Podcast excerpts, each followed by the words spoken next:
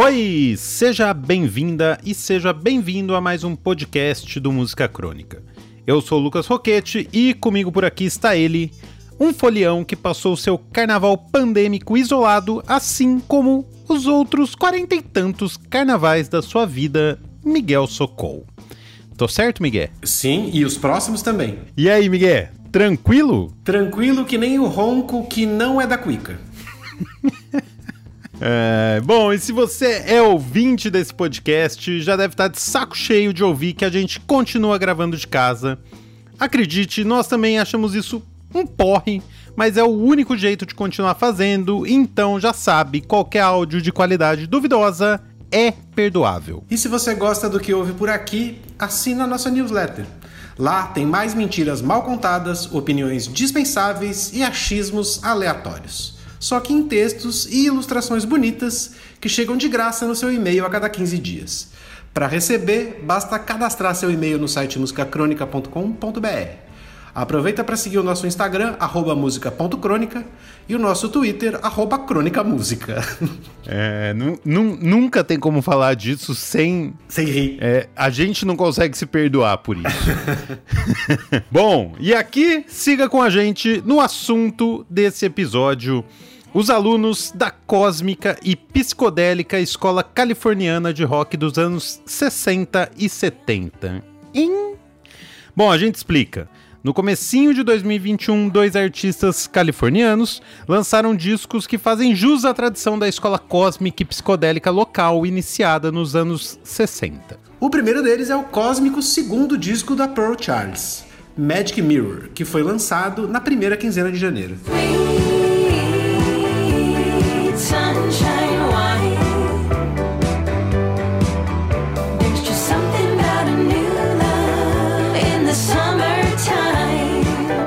Uma semana depois, o guitarrista Farmer Dave lançou o primeiro psicodélico e homônimo disco da sua nova banda, o Farmer Dave and the Wizards of the West. Isso é nome de banda psicodélica, hein? Isso é.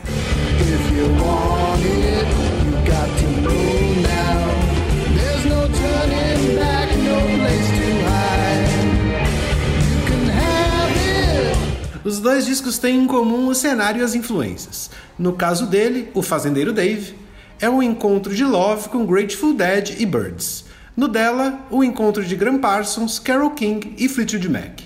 Ambos os encontros em alguma encruzilhada entre as praias e o deserto da Califórnia. Segundo a Pearl, abre aspas. Meus pais compraram uma casa em Joshua Tree quando eu era adolescente, mas eu não gostava muito dela. Quando fiquei mais velha, percebi que poderia levar meus amigos lá, pegar uns cogumelos e ficar esquisita, se é que você me entende, sob as estrelas. Foi então que percebi o quão legal era. Fecha aspas. Sem comentários para o comentário. Ela segue, abre aspas. Logo depois, descobri o Graham Parsons e sua história com o Joshua Tree, e comecei a me sentir realmente atraída pela música country. É um pouco hippie, mas sinto que havia uma energia cósmica me atraindo e realmente parece o tipo certo de coisa para ser o pano de fundo para este lugar, fecha aspas. Eu nunca fui para este lugar, mas eu senti essa atração cósmica pelo Graham Parsons também, confesso. O YouTube já foi para esse lugar. foi. Bom, e a tal energia cósmica aliada às esquisitices causada pelos cogumelos também é apreciada pelo Farmer Dave e, antes desses dois, por muitas outras bandas.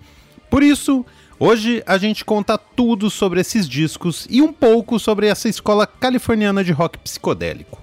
Começou. A escola californiana de rock psicodélico que não usa bermuda, né? É, não, não é a escola do Red Hot essa aí. Ah, então agora sim, pode falar que começou.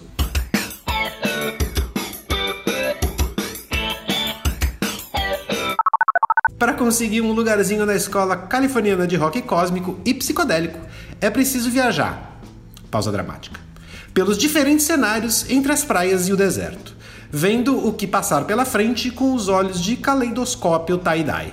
O Lucas explica como. Bom, a viagem pelo estado da Califórnia é embalada por outra viagem, essa causada por substâncias psicoativas como cogumelos, a cannabis e, claro, o LSD. Assim, passamos à etapa seguinte, onde somos introduzidos aos pioneiros desse som. Dizem que em dezembro de 1965, em São Francisco, uma banda da cidade deu o pontapé inicial com um show lotado de luzes estroboscópicas que pretendiam reproduzir a fragmentação surrealista, entre aspas, do LSD e o também, entre aspas, isolamento vívido de momentos capturados. Claro que era o Grateful Dead. Não, é o isolamento vívido de momentos capturados, cara. É, essa é uma viagem, só essa aspas é uma viagem.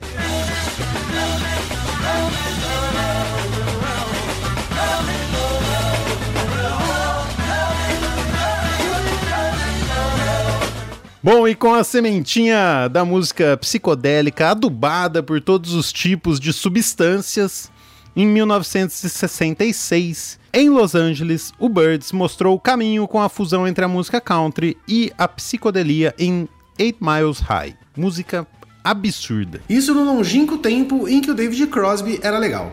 Porque semana retrasada ele disse que a Phoebe Bridgers quebrar uma guitarra no palco do Saturday Night Live era, abre aspas, patético, fecha aspas, o que me obrigou a escrever um texto sobre a era do terraplanismo no rock antes que o meu ânus caísse por entre as minhas nádegas. O texto chama o rock no banco dos réus da Santa Inquisição Digital. Lê lá, que é muito massa, tá ótimo.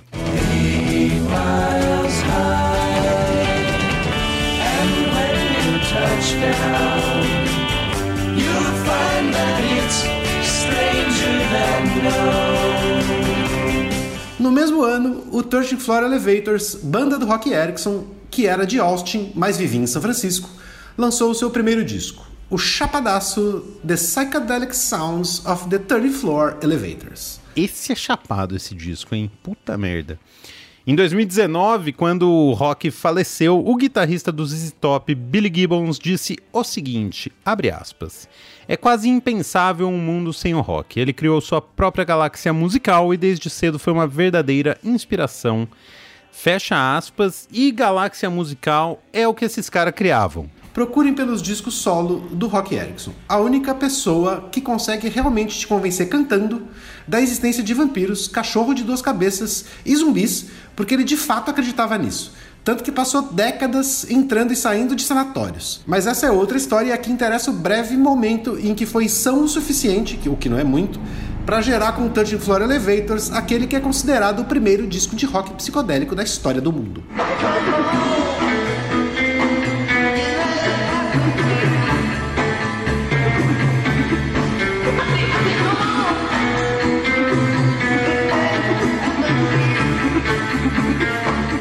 Exatamente. E tem um disco dele também com o Walkerville River que é muito bom, que é muito legal também, vale muito a pena.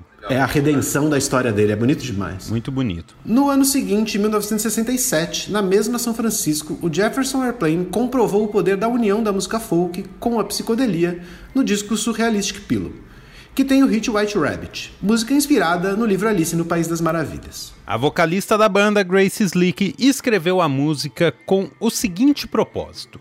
Ela queria inspirar a propagação da necessidade da busca pelo conhecimento. Por isso, ela canta no refrão Feed Your Head, ou Alimente a sua cabeça. Apesar da nobre mensagem, o único alimento das cabeças que ouviam essa música eram drogas psicodélicas, que não aumentava conhecimento nenhum, a não ser o êxtase, ao chegar neste refrão aqui.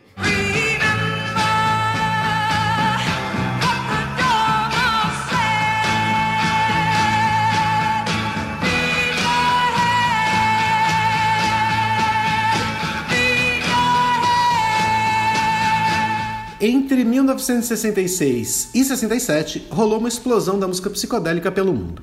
Até o Beach Boys fez o seu disco psicodélico clássico Pet Sounds.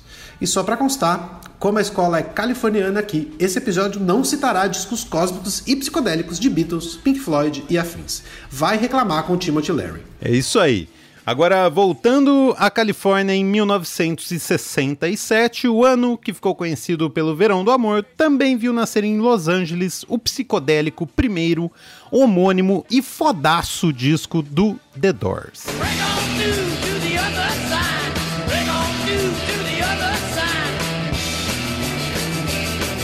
Nesse mesmo ano, o Love, banda liderada pelo Arthur Lee, lançou o seu terceiro e maravilhosamente único Forever Changes. Nossa, incrível, incrível. Ele é o menos chapado desses três primeiros discos do Love, mas é, um, é o melhor, né? Nesse momento, o Doors abria pro Love. É, exatamente. Ouça o Forever Changes. At my house I've got no shackles. You can come and look if you want to. Through the halls you'll see the mantles where the light shines dim all around you. And the streets are paved with gold. And if someone asks you, you can call my name. Ano após ano, o som psicodélico se disseminou grudado nas imagens de toda a Califórnia. Das praias ao deserto, cada pedaço do estado foi tomado por músicos que iam viver ou gravar suas músicas por lá, como aconteceu com o Fleetwood Mac e a Carole King na década de 70. Ambos gravaram seus clássicos, o Tapestry da Carole King e o Rumors do Fleetwood, foram gravados na Califórnia. Tapestry que fez 50 anos aí outro dia e só ficou faltando para ele um vídeo de TikTok, né, para todo mundo lembrar quanto é foda. Total, até todo lugar. E é maravilhoso, lindo. Lindo demais. Ou seja, deu para entender a importância histórica dessa rapaziada cósmica e psicodélica. Logo mais, a gente fala sobre os atuais alunos dessa escola. Agora é hora de ver como anda a vida psicodélica no cósmico condomínio difícil a Piacás do Chuck Chama o Síndico. Chama o Síndico, fala Chuck.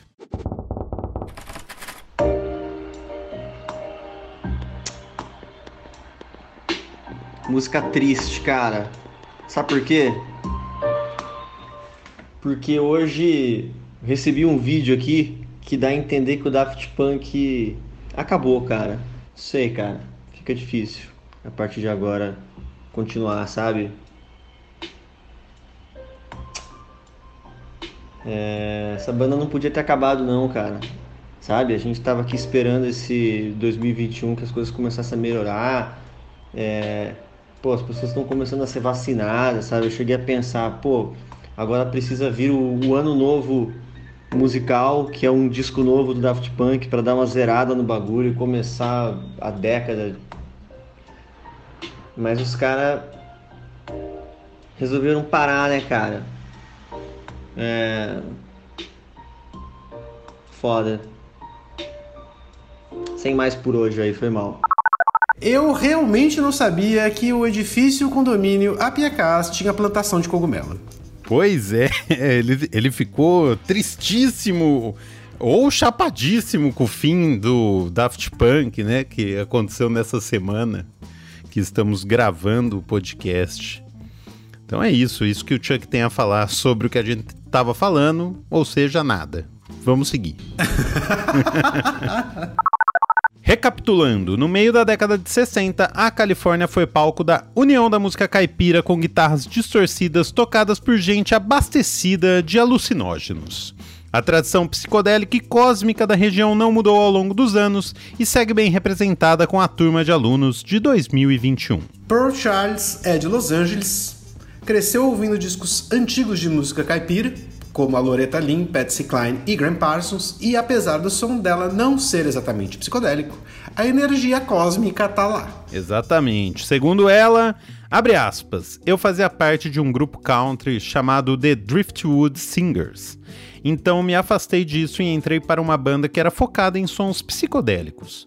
Eu aprendi muito com essas bandas. Foi muito divertido pegar essas influências e torná-las minhas. Fecha aspas. Iniciada na música country e graduada na psicodelia, Pearl lançou seu primeiro disco em 2018. Mas foi agora em 2021 que ela assumiu o lado californiano cósmico no Magic Mirror. Um disco muito divertido, um disco que é mostral e não traz nada de muito é, novo em termos, ah, nossa, que coisa. Mas é, é tem personalidade e isso vale muito.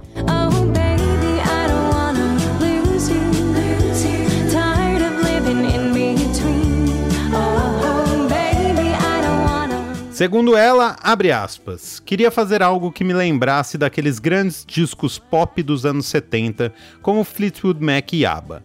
Hoje em dia, sinto que quando ouvem uma mulher fazendo pop, as pessoas automaticamente pensam na Taylor Swift. Mas estou tentando lembrar de uma era diferente, daquele som refinado. Fecha aspas. E ela segue. Nos fóruns de áudio e de gravação, as pessoas são obcecadas com o som dessas bandas. Elas estavam em estúdios multimilionários gravando discos mais multimilionários ainda, que levaram meses para serem feitos com o melhor equipamento do mercado. Ainda não cheguei nesse nível, mas essas coisas são realmente inspiradoras para mim. Talvez hoje isso não seja percebido como cool, mas eu ainda acho que é. Fecha aspas. E eu ainda acho que é também. Eu tô com ela, é muito cool e é muito bom o som do disco dela mesmo é, chama atenção, assim, como ele é bem gravado mesmo, como é, é, ela presta atenção em tudo da música, assim, na composição dela e na gravação. Não que as outras pessoas não façam isso, todo mundo presta, né? Mas eu acho que tem um, um jeito ali que ela gravou que eu gosto.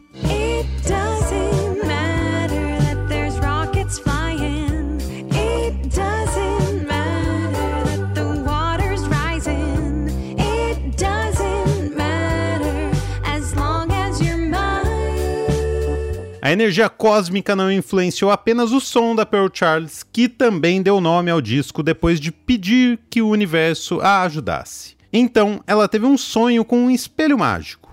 No dia seguinte, Pearl contou ao produtor que queria que esse fosse o nome do disco, Magic Mirror. Ele então falou para ela escrever uma música sobre o tal espelho. No mesmo dia, uma amiga da Pearl ligou falando que tinha pensado numa letra para ela sobre um espelho mágico. Segundo ela, abre aspas, quando minha amiga me disse sobre a letra, eu só pensava o quão cósmico era isso. Acho que se abrir para todas as ideias é a melhor maneira de realmente executar o meu ofício. Fecha aspas. É, como a Grace Slick disse, feed your head. Magic mirror, tell me true. I keep tripping into you. Sick and tired of being lost and misconstrued.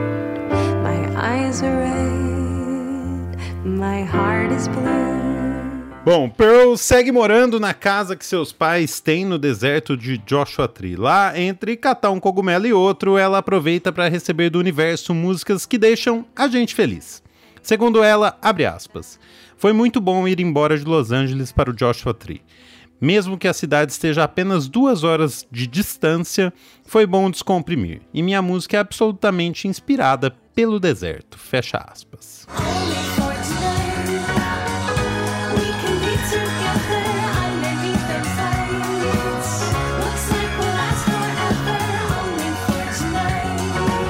Passamos assim ao segundo aluno da escola californiana de rock dos anos 60 e 70, Farmer Dave e The Wizards of the West. A banda segue as duas tradições, a cósmica e a psicodélica. Farmer Dave é guitarrista e desde o fim dos anos 90, entre uma banda e outra, já tocou e gravou com uma penca de artistas. Jenny Lewis, Elvis Costello, Tame Impala, Cass McCombs e Kurt Vile, só para ficarem alguns deles. Em 2009, ele lançou seu primeiro disco solo e agora em 2021, acompanhado da sua nova banda, saiu o homônimo Farmer Dave e The Wizards of the West.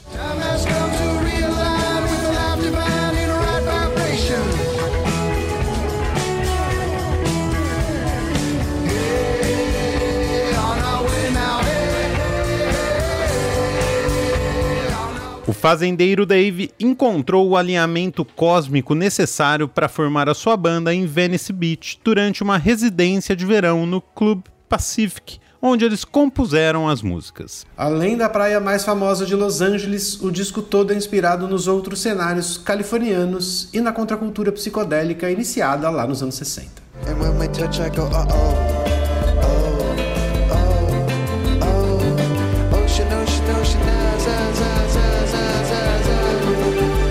E assim como a Pearl Charles e os pioneiros, em algum momento entre os shows, Farmer Dave honrou o apelido de fazendeiro e foi morar num sítio no interior da Califórnia para estudar plantas medicinais sagradas da Amazônia que nem a gente aqui no Brasil conhece essas plantas, mas ele estudou elas. Abastecido de suas ervinhas, o fazendeiro Dave e os feiticeiros do Oeste fizeram um disco cósmico e psicodélico digno das origens da Califórnia.